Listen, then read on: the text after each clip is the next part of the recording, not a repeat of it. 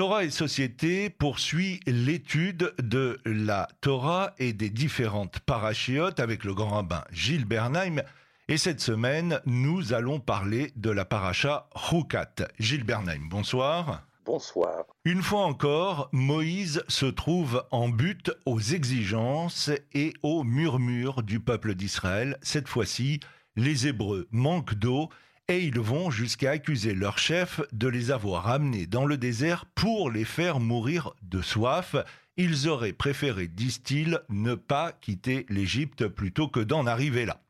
Dans les différentes parachiotes, en tout cas celles qui ont précédé Hukat, Israël a reçu la direction géographique de l'être, c'est-à-dire la terre d'Israël, les règles morales et de vie qui doivent les y faire fonctionner selon la Torah, ils reçoivent maintenant un autre enseignement beaucoup plus complexe et difficile. La paracha Hukat enseigne la structure fondamentale des êtres et des choses. Si nous ne la connaissons pas, tout notre humanisme et toute notre efficacité s'écroulerait et il tient dans un certain lien entre notre réalité visible et la réalité qui nous dépasse. Alors, la question par laquelle vous ouvrez cette émission est une question de fond. Il faut l'entreprendre avec méthode, ne pas vouloir tout dire en, très peu de phrases, parce que cela pose évidemment la question de qu'est-ce que c'est qu'un roc, puisque le nom même de la paracha Rukat, le mot roc, c'est un décret divin, c'est-à-dire c'est une loi qui ne répond pas à une cause naturelle on ne la fait pas parce que il y a telle et telle nécessité de, comme donner la tzedaka, etc. Par contre, cette loi n'est pas pour autant fermée à quelques significations, mais ça nous en parlerons plus tard dans l'émission. Les significations ne sont pas immédiates, c'est-à-dire qu'en accomplissant le rituel, on n'a rien, on n'a pas l'impression d'avoir changé quoi que ce soit dans la réalité de notre monde mais c'est ailleurs, plus tard, sous d'autres formes, que les choses se révèlent. Mais nous en reparlerons, bien sûr. Et ça, c'est ce que l'on appelle le registre symbolique par rapport au registre empirique. Empirique, c'est l'efficacité. Symbolique, ça donne à penser. Voilà ce que ce paracha vient nous apprendre. Alors, Hukat, ce sont les Hukim ou au singulier. Alors, on va commencer par le niveau le plus simple. Ce mot Hok a plusieurs sens. C'est une loi, un règlement. C'est euh, une rouka, c'est aussi une, une constitution. Ça peut être aussi une loi immuable, comme les lois de la nature. Ça peut être une coutume à continuer toujours. Ça peut être aussi une mesure de contenu ou de temps, comme on le voit dans Bereshit. Le mot vient de la racine chakak, qui veut dire inciser et graver. Ainsi, le chok est l'insertion c'est ce que nous disions juste avant euh, euh, dans la question précédente, le rock est l'insertion d'une réalité spirituelle dans le réel. Le rock est une incision, c'est une très bonne traduction. Je dirais même avant de, signifier être gravé. Euh, l'un n'exclut pas l'autre, mais j'aime beaucoup la traduction incision inciser. Inciser veut dire fendre. Inciser veut dire pénétrer. Pénétrer là où on n'a pas l'habitude de pénétrer. Lorsque nous vivons au quotidien, il y a des lois. Des lois qui peuvent être internes à notre manière d'être homme ou femme. il y a des gens qui butent sur la loi. Ils ont besoin de ne... ils vivent la loi comme quelque chose qui les empêche de vivre. Une loi est structurante. Elle aide un sujet à se construire. Il y a beaucoup de gens qui s'imaginent que, par exemple, les lois de la Torah vont les, je dirais, les pas les structurer, mais vont les... Les former, les formater. Les formater, c'est exactement le mot que je cherchais mais formaté. Et lorsqu'on est formaté, on n'est plus soi-même. On n'a plus accès à son libre désir. On ne peut plus faire ce que l'on a envie, pour parler simplement. Cela peut être partiellement vrai lorsque la loi est mal comprise, elle n'est pas étudiée, elle n'est pas profondément vécue, mais la loi, c'est aussi bien autre chose. Lorsqu'on étudie la Torah convenablement, intelligemment, de manière régulière, et qu'on la met en pratique, non pas de manière violente, au risque de se détruire, mais qu'on la, l'infiltre en soi, qu'on fait un petit peu plus chaque jour que ce que l'on a fait la veille, et pas simplement vouloir d'un jour à l'autre renverser la scène pour, j'allais dire, euh, s'approprier la totalité de l'acte de la loi au point de pouvoir s'identifier à cette loi, alors lorsque les conditions pédagogiques sont bonnes, intelligentes, patientes, on arrive à comprendre que la loi nous structure. C'est-à-dire qu'elle nous permet d'advenir en tant que sujet libre, oui, et responsable de quelque chose qui est autre que l'image que l'on a de soi. Ça peut être une autre image de soi, ça peut être une part de nous-mêmes ou en nous-mêmes que l'on ne connaissait pas, que l'on découvre, ou ça peut être euh, quelqu'un d'autre, ou ça peut être quelque chose d'autre, ou ça peut être la réalité du monde, mais ça prend du temps, il faut de la patience. J'insiste beaucoup sur ce terme de patience. Et vous savez, lorsqu'on fait une incision, la fente est très fine, mais dans la finesse de cette fente, beaucoup de choses peuvent s'infiltrer, ne vont pas déformer d'emblée l'ensemble c'est-à-dire l'objet ou la personne qui subit cette infiltration, mais ça s'écoule à l'intérieur. Et ça va dans des, dans des directions que l'on ne connaît pas toujours et que la réalité nous apprendra à connaître. La Torah, les mitzvot, les rukim, ces décrets-là, je dirais que ce sont des lois d'intelligence, c'est-à-dire des lois de la patience. Des lois qui, et je reviens sur ce que je disais en introduction, qui s'oppose à l'idée de il faut qu'une loi ait une efficacité immédiate, qu'elle change la réalité. Si vous me permettez, c'est une image ou un exemple. Lorsqu'on a une voiture et qu'on a une panne, qu'on a un problème euh, au niveau de quoi que ce soit, du moteur ou autre chose de la voiture, on va chez le garagiste. Il dit c'est réparable, cette voiture est morte, elle est morte, c'est réparable, et si on est bien avec ce garagiste et qu'il en est capable, on lui dit voilà, j'ai besoin de cette voiture pour partir dans deux jours, j'en ai besoin donc demain soir. Et la voiture est prête. Parce qu'il a travaillé tout le temps au détriment d'autres travaux. Par contre, si dans un couple il y a un vrai conflit, et un conflit qui n'est pas né tout à coup, sans cause, mais un conflit qui était déjà latent et qui s'est révélé et qui fait que le couple est en difficulté, voire en grande difficulté, ça ne se répare pas comme la voiture pour demain soir.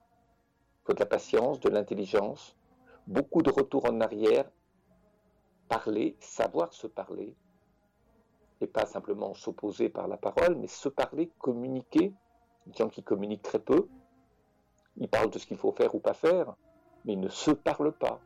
Il parle de certaines choses, mais il ne parle pas à la personne. Et ça, ça prend beaucoup plus de temps, dans le meilleur des cas, pour être réparé.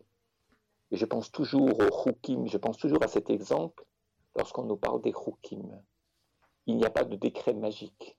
Il y a une forme d'éducation qui se met en route grâce au décret que l'on apprend à comprendre, à sentir comme un vaccin qui fait son effet, ou des piqûres qui permettent petit à petit de réhabiliter ou de reconstruire le sujet. Voilà, je pourrais parler des heures en disant tout le temps la même chose, mais je pense que nos auditeurs sont plus intelligents que nous. Une question se pose, euh, Gilles Bernheim. Pourquoi Dieu a-t-il voulu placer devant les Hébreux cette limite à la connaissance dans la Torah elle-même qui est un lieu, le lieu même de la révélation? Et puis autre question, quelle connaissance de la Torah est-elle accessible en fonction du niveau de tel ou tel humain euh, que nous sommes? Ainsi, ce problème du roc peut-être permet de découvrir tout un dispositif qui est nécessaire pour comprendre le fonctionnement de nombreux niveaux de compréhension de la Torah. La première partie de votre... Vous avez posé deux questions, qui sont un peu les mêmes questions, mais sous deux formes différentes. Dans sa première, la première question, la première formulation de la question, cela évoque euh, ce que nous avons parfois enseigné sur le début du livre de Bereshit, au deuxième chapitre, lorsque Dieu donne cet ordre à l'humain de ne pas manger l'arbre de la connaissance. C'est intéressant parce que la connaissance, l'acte, la connaissance, ne se laisse pas manger, c'est-à-dire dévorer, c'est-à-dire réduite à ce qui permet de donner, procurer de la satisfaction. Je vais vous dire pourquoi. Parce que lorsqu'on apprend, on se rend compte que plus on apprend, moins on sait. C'est-à-dire plus il reste de choses à connaître. Parce qu'on découvre des pans entiers du savoir ou de la connaissance dont on n'imaginait pas l'existence. Ce qui veut dire que les gens qui disent ça y est, j'ai compris, je sais, sont des gens qui ne savent pas grand-chose ils ont fait, pardonnez-moi l'expression, un premier tour de piste sur le sujet. Ça les contente. Ils ont l'impression d'avoir une vision claire, sauf qu'ils ont mis beaucoup de cadavres dans les armoires, c'est-à-dire qu'ils ont mis beaucoup de choses qu'ils ne connaissent même pas, qu'ils n'ont pas même effleurées, ou ça les arrange de ne pas les aborder, et ils font comme si ces choses n'existaient pas ou étaient parfaitement cachées. Donc la connaissance, on ne peut pas la maîtriser pleinement. En hébreu biblique, on dira on ne peut pas la consommer, parce que lorsqu'on consomme, on prend quelque chose qui est extérieur à soi, on le ramène à soi pour notre propre satisfaction. Sauf que la loi ne nous satisfera jamais pleinement, parce que la connaissance que nous avons de la loi ne sera jamais complète son appréhension, sa signification, son interprétation est infinie, à l'opposé de quelque chose qui est totalement maîtrisé. Il y a là une opposition qu'il faut garder présente à l'esprit entre la totalité, qui évoque l'idée de maîtrise, qui évoque l'idée de manducation, qui évoque l'idée d'appropriation, et l'infini, qui fait que plus on s'approche du but, plus la ligne d'horizon s'éloigne. La ligne d'horizon que constitue ce but s'éloigne de nous. Quand vous écoutez de très grands intellectuels dans telle ou telle discipline, que ce soit la Torah ou ailleurs, ils vous disent que plus ils étudient, plus ils se rendent compte de ce qu'il leur reste à faire. C'est ce que l'on appelle la véritable intelligence, c'est ce qu'on appelle la véritable humilité, mais pas au sens de fausse modestie, c'est-à-dire de prise de conscience de la réalité des choses et l'honnêteté de le dire. Et j'aime beaucoup cette idée du roc qui nous le rappelle, qui, le suggère. Et puis vous savez, dans un monde, le monde dans lequel nous vivons est un monde qui est très marqué par la technique, c'est-à-dire par la maîtrise de la réalité du monde, ou le souci de maîtriser les insuffisances ou les incohérences du monde et de régler ces problèmes. Alors il y a des gens qui finissent par penser, c'est l'image que l'exemple que je donnais de la voiture chez le garagiste tout à l'heure, qui finissent par penser que tout peut trouver une solution rapide. Et lorsque ça ne marche pas, alors il donne un coup de genou dans la table et il change la table et il renverse tout. Il y a des gens qui cassent leur couple très tôt dans leur vie euh, conjugale parce que ils n'ont pas cette patience qui ne signifie pas a priori que tout va pouvoir se résoudre, mais ils n'essayent pas même parce qu'ils ne comprennent pas qu'un couple ça ne se reconstruit pas comme euh, euh, comme une voiture, comme un hélicoptère. Alors, quatre rokim apparaissent dans euh, la Torah. L'interdiction d'épouser sa belle-sœur, hormis dans le cas du rite du euh, Lévira. On ne va pas rentrer dans les détails parce que c'est un peu compliqué. Euh, l'interdiction de mélanger les espèces différentes dans les vêtements. il y a aussi le bouc émissaire de Kippour et il y a la vache rousse. Rachi, Rachi, et je, finis. Rachi en, rajoute un, autre roc, c'est euh, celui de manger du porc. Oui. Euh, vous avez donné plusieurs exemples et nous ne pouvons pas les prendre l'un après l'autre. La vache rousse, sur un registre symbolique, c'est-à-dire ce que cela nous donne à penser, donc sur quoi il nous faut réfléchir. Et la vache rousse, est plus haut dans la Torah, plus tôt dans la Torah, il y avait le veau d'or. Nous avons souvent rappelé cette étrange proximité entre le veau et la vache, c'est-à-dire entre le fils et la mère, et de l'autre entre l'or et le roux. La vache est rousse. Pourquoi? Parce que le roux, c'est la couleur fondatrice de l'or, c'est-à-dire sans son brio, sans son brillant, pardonnez-moi sans ce qui brille, ce qui éclaire. On dirait c'est le substrat de la couleur qui, lorsqu'elle se développe, lorsqu'il émane quelque chose, lorsqu'elle se révèle, lorsqu'elle éclaire, devient de l'or, lorsqu'elle brille, bien sûr. Et la vache est la mère du veau, nous l'avons dit. Ce qui veut dire que lorsqu'on arrive à ces situations où l'on est impatient, parce que je rappelle que c'est par impatience que le peuple a construit le veau d'or. Son impatience quant au retour de Moïse, qui a un tout petit peu tardé. Et en son absence, ils sont perdus. Donc c'est, je dirais, une faute d'impatience qui les plonge dans l'idolâtrie. Ça arrive souvent l'impatience. On veut une solution. On est sexe. dans le meilleur des cas, on imagine, on sait que c'est pas la bonne, mais mieux vaut trouver une solution intermédiaire que d'attendre. Et ça, sinon, on risque de se déconstruire complètement, et alors on sacralise quelque chose, et jusqu'au jour où on se rend compte qu'on a pris de l'inaccompli pour de l'accompli, ou du relatif pour de l'absolu. Hmm.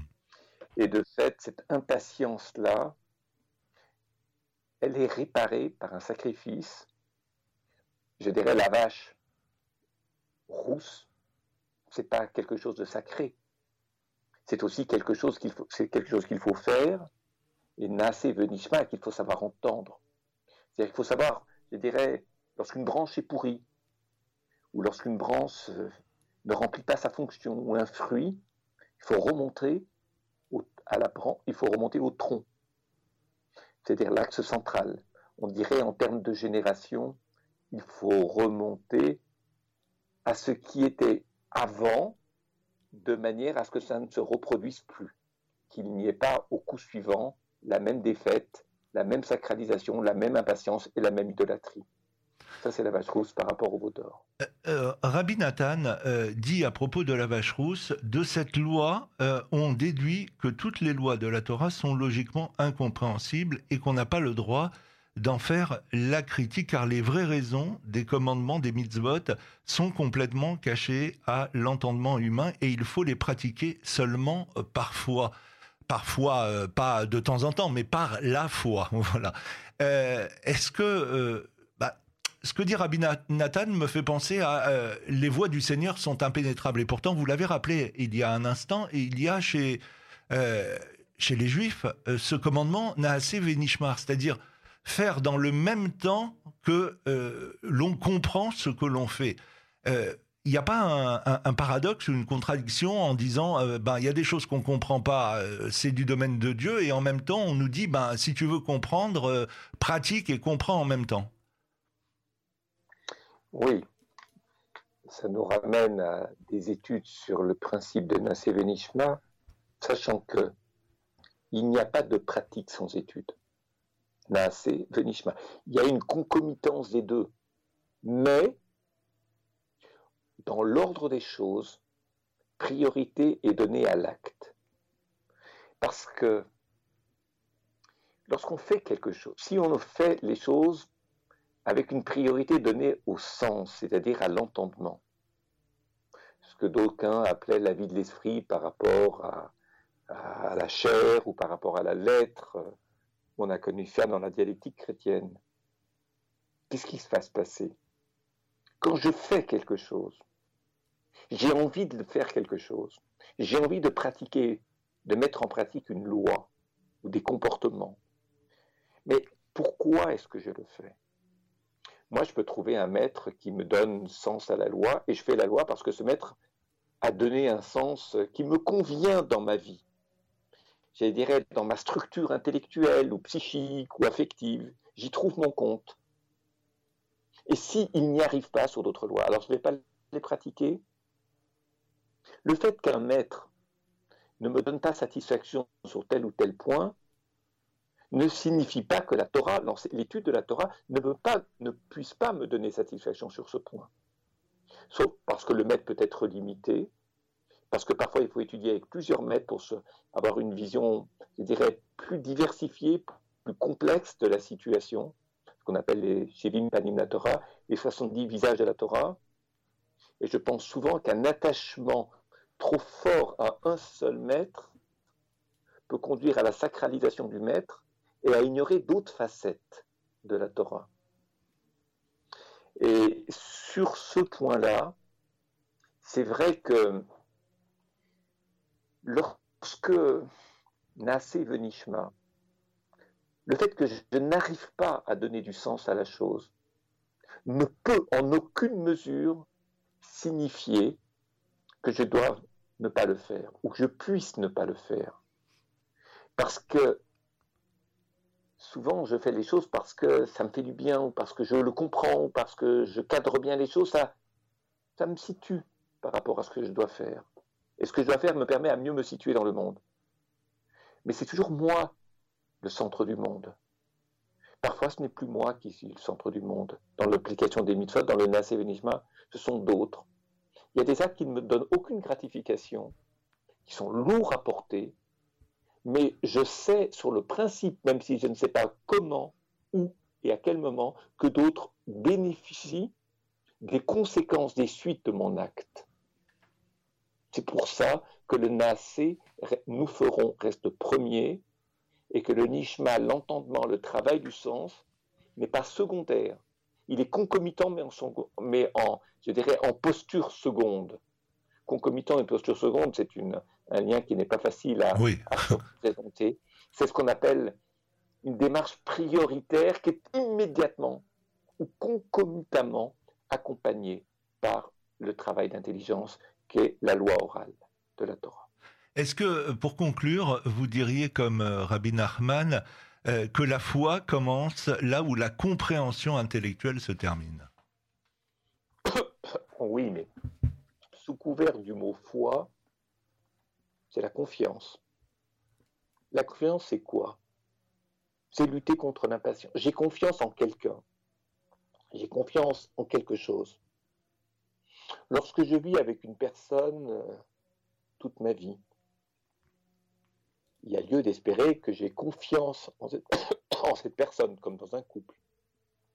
Ce qui veut dire que ce n'est pas parce que l'autre me dit quelque chose que je n'arrive pas à comprendre maintenant que ça met en péril la relation ou que ça crée une faille dans la relation. C'est ce qu'on appelle non pas la foi, mais la confiance en l'autre. J'ai confiance en la Torah, bien que je ne comprenne qu'une infime minorité de cette Torah.